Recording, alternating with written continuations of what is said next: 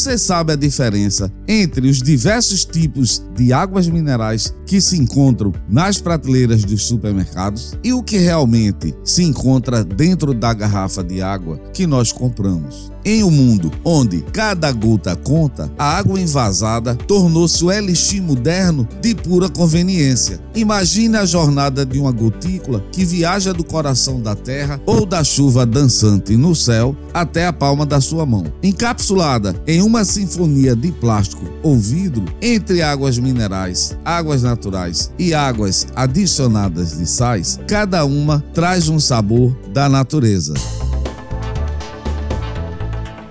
Olá, sejam bem-vindos e bem-vindas ao Papo de Química, o seu podcast do ensino de Química. Sou o professor Edson Souza, da Universidade Católica de Pernambuco e do Instituto Federal de Pernambuco. Pessoal, existem várias categorias de água envasada disponíveis no mercado e nem sempre essas diferenças são entendidas pelo público consumidor. E para esclarecer os nossos ouvintes sobre o que é água envasada, quais os seus diferentes tipos, como é feito feito o controle de qualidade, temos o prazer de receber a professora doutora Valderice Baidum, do curso de Engenharia Ambiental da Unicap. Ela é mestre e doutora em Engenharia Química pela Universidade Federal de Pernambuco, especialização em Perícia e Auditoria Ambiental. A professora Valderice atua principalmente no tratamento de água de abastecimento e no tratamento de águas residuárias, como também nos processos oxidativos avançados.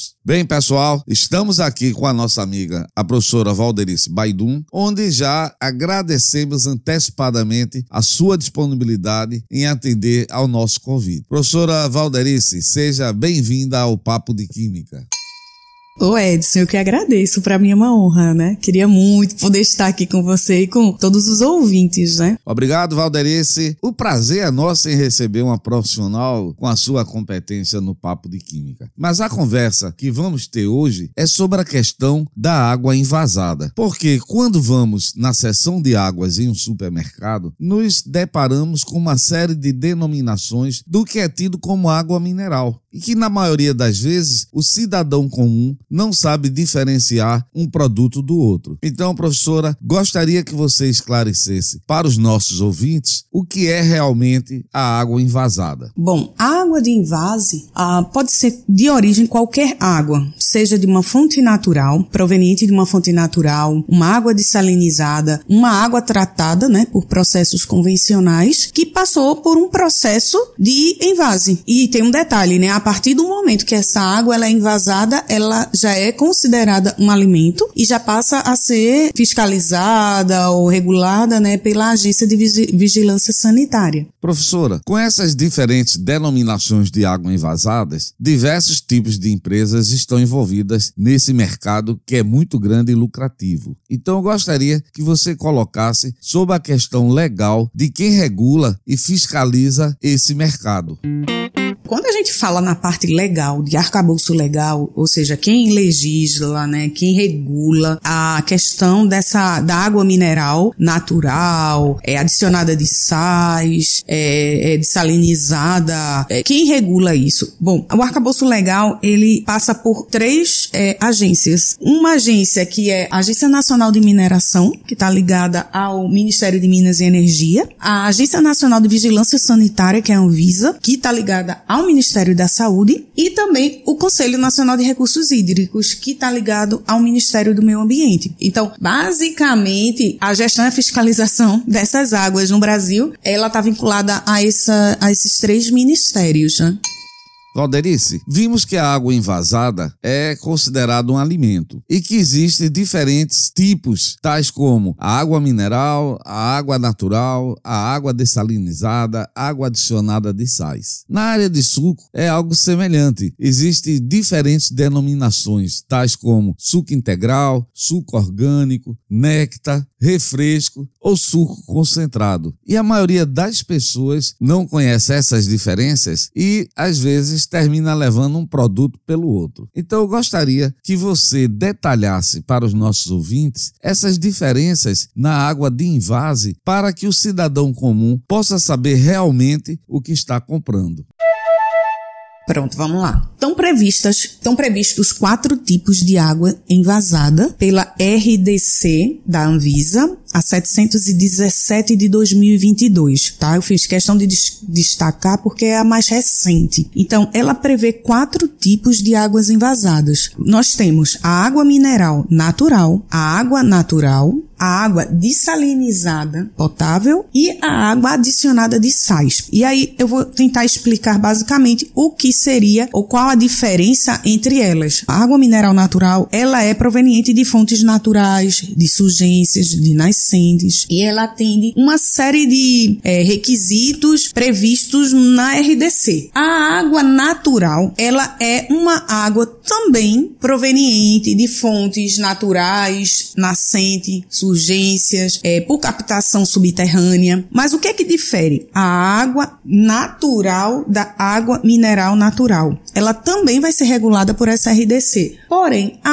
água natural, ela pode conter níveis dos parâmetros previstos no anexo lá da RDC, níveis inferiores aos mínimos estabelecidos para água mineral natural, tá? Essa é a diferença da mineral natural para natural. Ela tem parâmetros em valores menores do que o da água mineral natural. Mas a origem, a fonte pode ser a mesma, só vai diferir nesses, nessas concentrações de parâmetros. Água dessalinizada, então, é uma água que passou por um processo de dessalinização. Ela pode ser envasada e aí ela vai ser uma água dessalinizada potável. O que é que essa água precisa ter como característica? Ela tem que cumprir requisitos de composição que também estão estabelecidos nessas RDCs e ela precisa ser adicionada de sais. Que sais são esses? Sais de teor alimentício. Os sais de teor alimentício também estão previstos. Quais seriam esses sais? Quais concentrações esses sais deveria ter. É interessante porque essa RDC ela diz que a água ela precisa ser adicionada de sais, mas você precisa ter no mínimo um sal de teor alimentício, tá? E a concentração é 30 miligramas por litro. E como eu disse, quais sais são esses de teor alimentício? Então a gente tem bicarbonato, carbonato, cloreto, sulfato e citrato de cálcio, magnésio, potássio ou sódio. Pelo menos um deles numa concentração concentração mínima de 30 miligramas por litro. É o que a RDC estabelece da Anvisa. E por último, temos a água adicionada de sais, que é uma água tratada. É a mesma água que você recebe na torneira em casa, tá? É uma água tratada por processos convencionais de tratamento, sendo que essa água ela é adicionada de sais e envasada. Então, também segue o mesmo requisito. Pode ser qualquer sal daqueles que eu citei de grau alimentício com concentração mínima de 30 miligramas por litro, pelo menos um. Já vai ser caracterizado caracterizada como uma água adicionada de sais. Você entendeu, velho?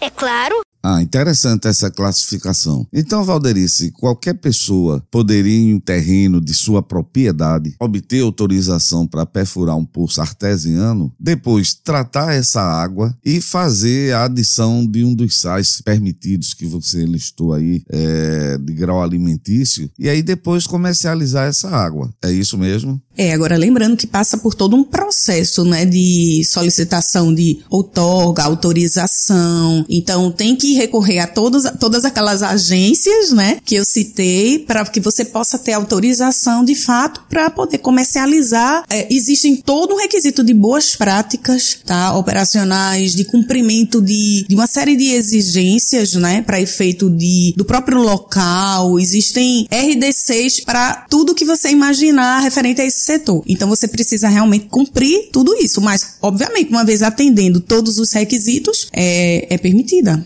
Professora, pensando mais uma vez no usuário final, o consumidor, ele chegando na prateleira de um supermercado e observando as informações nos rótulos das garrafas, ele será capaz de identificar os diferentes tipos de água. O que as empresas informam nos rótulos dos seus produtos são suficientes para que o consumidor leve realmente o produto desejado? Pronto, existem requisitos de rotulagem, né? Também para essas águas envasadas. Então vamos lá, a água mineral que nós consumimos, seja ela água mineral natural, sol natural, desalinizado ou adicionada de sais. Para cada uma delas existem exigências comuns de rotulagem e outras específicas. E vamos lá. O que é comum para todas elas, tá? com gás ou sem gás. Porque é outra coisa interessante, a gente falou em adicionar sais, né? Foi. Mas a, e, e é importante reforçar, são as únicas coisas permitidas que você pode adicionar essas águas. São sais de teor alimentício para água adicionada de sais e dessalinizada, tá? A água mineral natural e a água natural você não pode adicionar sais. A única coisa que é permitido adicionar essas águas é o CO2, que é o gás, que nós tomamos, né? Água mineral com gás ou sem Isso. gás. Pronto. A água dessalinizada também pode ser com gás ou sem gás e a água adicionada de sais também pode ser com gás ou sem gás. Então o rótulo precisa ter expresso a, a essa definição, se é com gás ou sem. Há também uma diferença, às vezes nós temos fontes de águas minerais que elas já são naturalmente gaseificadas. Então, nesse caso, ela precisa constar no rótulo a expressão dizendo que ela é naturalmente gaseificada. Mas com gás ou sem gás é comum para todas essas águas. O que tem mais de diferenças entre elas? Por exemplo, a água do mar desalinizada, ela tem que conter a composição dos minerais no final do processo, né, o produto. Pronto, quais, quanto, como é que tá a questão dos sais em termos de composição e em ordem decrescente de concentração. Tem essas exigências, tá? Outra questão, a água adicionada de sais. Se eu sei que a água adicionada de sais é aquela água, como eu disse para você, a mesma água que a gente recebe na torneira, é uma água que passou por um tratamento, uma ETA, né, num sistema de tratamento. Então, eu tenho que dizer no meu rótulo, quando ela é adicionada de sais, qual foi o tipo de tratamento tratamento que ela recebeu. Essa informação precisa constar. Outro, outro ponto, aí vale para as águas minerais natural. Se eu tenho um teor de sódio acima de 200 miligramas por litro, no rótulo tem que constar bem claro, contém sódio. Se porventura um meu teor de fluoreto for acima de 2 miligramas por litro, ela tem que conter uma expressão no rótulo dizendo que não é recomendado para crianças até 7 anos e não é recomendado um consumo diário de uma água com flúor com teor, uma concentração acima de 2 miligramas por litro. Então, ele precisa constar essas informações no rótulo, né? É, importante saber agora como as pessoas, que as pessoas agora vão ter essa atenção e observar esses é. detalhes, né? Acho que essas informações valiosas que você está trazendo, as pessoas passam a olhar o que é que realmente uma água potável adicionada de sais. A maioria acha que é tudo, tudo igual. Tudo igual que vem Isso. de uma fonte. Então, Não. eu acho que esse episódio ele vai ter esse caráter esclarecedor. Ah, outro ponto, Edson, que é interessante para falar de diferenças, que a água adicionada de sais e a água desalinizada é, são águas que passaram por um processo de tratamento, né? A água desalinizada passou por um sistema de membranas, né? Para fazer o seu próprio tratamento. Adicionada de sais passou por um tratamento convencional, né? E para essas duas possibilidades de invase, a RDC ela passou a exigir que essas unidades que produzem tenham um plano de segurança da água. Ah, importante. Isso é uma exigência apenas para essas duas possibilidades de águas, porque passam por processo de tratamento onde a fonte de captação, o manancial que elas estão captando a água, está sujeito, né, a uma série de exposição. Então existe todo um, uma preocupação com a questão de barreiras múltiplas, né, para evitar que certos contaminantes cheguem, né, até o cliente, o consumidor final. Então, para essas duas formas de água envasada é exigido pela RDC de 2022, né, bem recente, que essas unidades tenham plano de segurança da água.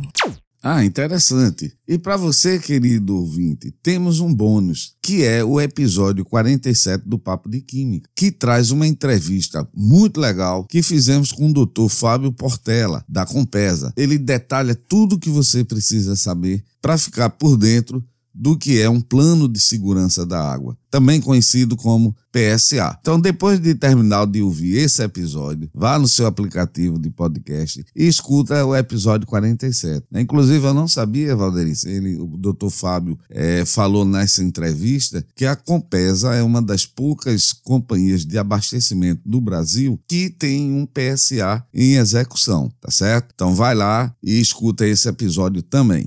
Há um senso comum do que as águas envasadas são de melhor qualidade qualidade do que a água tratada que recebemos em nossa casa. É verdade. Sempre ressalto que existe uma legislação, tanto com relação ao controle de qualidade das águas envasadas, quanto ao controle de qualidade para a água fornecida pelas companhias de abastecimento. Sei também que essas companhias de abastecimento, elas são obrigadas a monitorar um número de parâmetros bem maior do que as águas envasadas. Então, Valderice, gostaria que fosse dada aos nossos ouvintes uma visão geral do quadro de controle de qualidade, claro, de acordo com a legislação vigente, para a gente ter essa ideia o que é feito ou o que é obrigado para a água de invase e a água que chega às nossas torneiras. Então, Edson, vamos lá, vamos fazer um, um, comparativo, um quadro comparativo de parâmetros, né? Como você bem pontuou, né? As águas que são tratadas por procedimentos convencionais de tratamento, assim como feito pelas concessionárias ou qualquer outra empresa, assim como a água desalinizada, eles são regulados pela portaria de potabilidade do Ministério da Saúde. E, de fato, essa, essa portaria traz vários anexos com uma lista extensa de parâmetros e valores máximos permitidos permitidos que precisam ser monitorados com uma frequência muito intensa, né? Só para você ter ideia, em uma estação de tratamento de água, parâmetros são monitorados a cada duas horas. Enquanto que RDC, que é aí para as águas minerais natural e natural, elas são reguladas pela RDC da Anvisa, que também está ligada ao Ministério da Saúde. Então, ambos são ligados ao mesmo ministério, porém, os requisitos em termos quantitativos de análise, diria que são é, um pouco desproporcionais, né? Outro requisito também, em termos microbiológicos, como você comentou, ah, e a questão da presença de coliformes totais e E. coli. Para você ter ideia, para E. coli, todas as águas envasadas precisam ter ausência de E. coli. Isso serve para toda e qualquer água envasada, tá? Natural, mineral natural, adicionado de sais, não pode ter E. coli de forma alguma. Agora, quanto a coliformes totais, por exemplo, né, no processo produtivo, para água do mar potável, para água adicionada de sais, precisa ser ausente. No entanto, a água mineral natural e natural é tolerável uma concentração de coliformes totais até 2,2 2 NMP, que é o número mais provável, né, por 100 mililitros. Além disso, né, para as águas minerais natural e natural são feitas outras exigências de análise microbiológica, como enterococos, pseudomonas, mas ainda assim, dentre outros micro-organismos, e ainda assim é tolerável também a presença até 2,2 NMP, enquanto que para as outras águas, como eu citei, é, não é permitido ter, né, de forma alguma, nenhum tipo desses outros micro-organismos né, na água tratada, vamos dizer assim. É ausência completa. Mas a mineral, natural ou natural, existe essa tolerância ainda, né, da presença desses micro-organismos a legislação permite, né? É, exatamente, né? Então, previstos, né, na regulamentação, então, se foi colocado, então existe essa, esse limite ainda tolerável. Outro aspecto também, Edson, pra gente pontuar, que você colocou muito nessa questão da dúvida, né? Ah, se água mineral natural, se água tratada, se eu posso confiar e não posso. Bom, em relação a isso, o que eu tenho para falar é que ambas são reguladas pelo Ministério da Saúde, né, como eu pontuei, porém, todos os processos exigem cuidados. Então, o que eu chamaria atenção e pontuaria é que você tivesse mais atenção, né, quanto consumidor, à procedência dessa água que você está adquirindo, principalmente quando a gente fala nas águas minerais, naturais, né, é, e as naturais, porque você vê muitas fontes, né, por aí, é, a, as pessoas têm essa ideia de que eu furei um poço, a água está límpida e transparente, é mineral. Na verdade, ela precisa atender a requisitos previstos em anexos em uma resolução, que vai caracterizar se ela atenderia ou não essa condição. E outra questão é você comprar de fontes não confiáveis, né? Se você adquirir uma água de fontes não confiáveis, de empresas, né? A gente sabe que tem ainda muitos lugares clandestinos que não se regularizaram, então é complicado. Então tá atento a isso, a essa fonte onde você está consumindo, né? A proveniência, já vá observando essa questão do rótulo, fazendo, né? Essas análises mas acima de tudo, isso sim é que é perigoso. Da mesma forma, uma água que você recebe na torneira, se você armazena ela numa caixa d'água, num reservatório, se você não faz a limpeza do seu reservatório, se ela não estiver bem limpa, também vai ocasionar problemas de saúde. É então, verdade. são cuidados, né, que precisam se ter de todos os lados.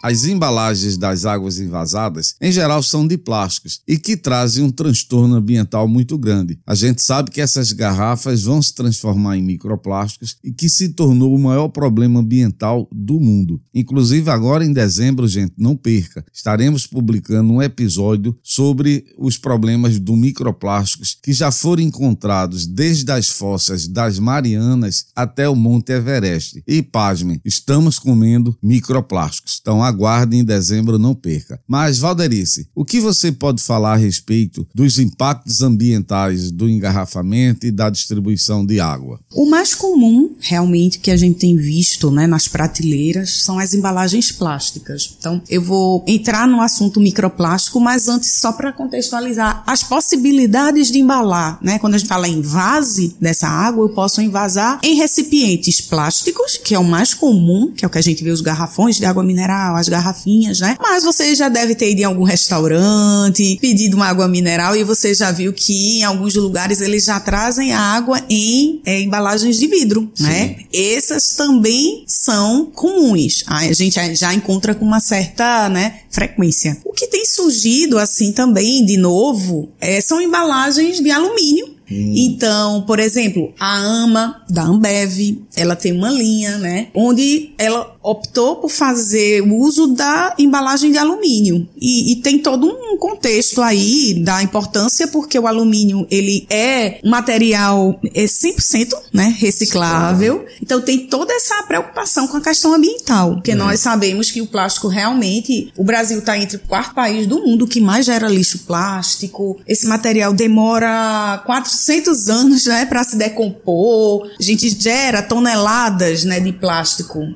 no oceano. Então, assim, tem toda uma preocupação com esse tipo de embalagem. Então, tem surgido, né, essa, essas novas tendências de usar outras embalagens como alumínio, o vidro, como eu comentei, que também é sustentável, né? O vidro pode ser reutilizado para confeccionar novas é, embalagens e também não tão comum, mas também já tem aparecido o cartonado, que é aquela embalagem Tetra Pak, aquela que, que nós vemos nas caixinhas de leite. leite. Pronto, elas também têm aparecido, não tanto quanto essas outras que eu citei, mas já já vi comercialmente né, em publicidade, algumas utilizando esse material. Bom, a caixinha ela é produzida com materiais reciclados, aí tem papel, plástico, né, uma série de coisas, mas ainda assim não consegue vencer, né, em termos de reciclagem e de sustentabilidade, um alumínio ou um vidro, né? Então, sem dúvida, esses são os mais é, corretos, vamos dizer assim, ambientalmente falando, na parte é. de, de resíduo. E entrando no microplástico que você comentou, eu também estava lendo, né, algumas matérias referentes a isso, né? E aí o que eu queria pontuar para ti. Eu já disse que as garrafas plásticas têm um impacto muito grande para o meio ambiente, não preciso nem falar, né? Nós convivemos com isso, né, no nosso dia a dia, mas além de ser prejudicial porque nós sabemos que tem uma série de componentes químicos, né, podem ser liberados nesse material a depender do plástico, mas só para compartilhar contigo que eu tinha lido uma matéria falando sobre o primeiro estudo que tinha sido feito numa escala mundial onde foram testadas a presença de microplásticos em 11 marcas de, de águas envasadas, incluindo o Brasil, tá? Então o Brasil também estava participando desse estudo e o microplástico foi encontrado em 93% das amostras. Como você colocou, é, realmente está presente em tudo e esse fato não está associado só à embalagem, tá, Edson? É importante enfatizar porque na Alemanha foi feito um estudo que detectou, por exemplo, microplástico em águas envasadas com embalagem de vidro. Então você vê que é um problema que já está disseminado, né? E isso tem. E quais plásticos, microplásticos são encontrados, né? Eu estava vendo a maioria PET, polipropileno, é, nylon, né? Mas o que eu sinto falta, assim, eu acredito que estão to todos estudando bastante, né? Esse efeito é porque apesar da grande presença de microplásticos no meio ambiente, a gente tem visto, né, tantos, tantos estudos, pesquisas. Os toxicologistas ainda estão no estágio meio que inicial, né, na avaliação é. desses potenciais riscos, vamos dizer assim, à saúde. Por exemplo, para efeito de regulação e legislação, nós ainda não temos nada que regule de forma, uh, vamos dizer assim, mais clara os microplásticos, né, de forma mais é, é, evidente. É a mesma coisa que a gente comentou no episódio, o problema dos poluentes emergentes com relação aos fármacos, né? A gente não tem uma legislação. Não, não existe. É, Nacionalmente custo, falando, né? não, né? O custo também é bem. Para compostos emergentes, a gente teria ainda uma, um processo de tratamento, vamos dizer assim, mais intenso. É? Precisaria de processos oxidativos avançados, tecnologias mais avançadas, né? De remoção. Os processos convencionais que nós temos hoje em dia, seja para tratar água, seja para tratar o esgoto, o efluente, não são capazes de remover esses compostos porque eles são é, compostos complexos, né? Bem, Valderice, eu acho que foi um papo muito legal e esclarecedor, né? O objetivo era exatamente esse, a gente trazer essa informação, atualizar é, o cidadão para quando ele chegar no supermercado, ele agora vai poder diferenciar. E agradeço a tua disponibilidade, compartilhar aqui com a gente todo esse seu conhecimento. Obrigada, Edson. Mais uma vez eu que agradeço, né? Tá aqui participando do podcast. Tava ansiosa pelo convite. Oh, obrigado. Bem, pessoal, chegamos ao final de mais um episódio do Papo de Química, onde hoje conhecemos os diferentes tipos de água envasada, a legislação vigente e como se dá o controle de qualidade dessas águas. Também vimos os diferentes tipos de embalagens e seus impactos ambientais e aprendemos a decifrar os rótulos dos diferentes tipos de águas envasadas. Ao abrir a próxima garrafa de água, esperamos que reflita sobre as ondas de informação que compartilhamos hoje. Até o próximo encontro, onde continuaremos a desvendar os mistérios que flutuam no oceano da nossa vida diária. Convido todos vocês para que sigam o Papo de Química, compartilhe com seus amigos, compartilhe nas suas redes sociais. Até o próximo episódio, pessoal. Tchau.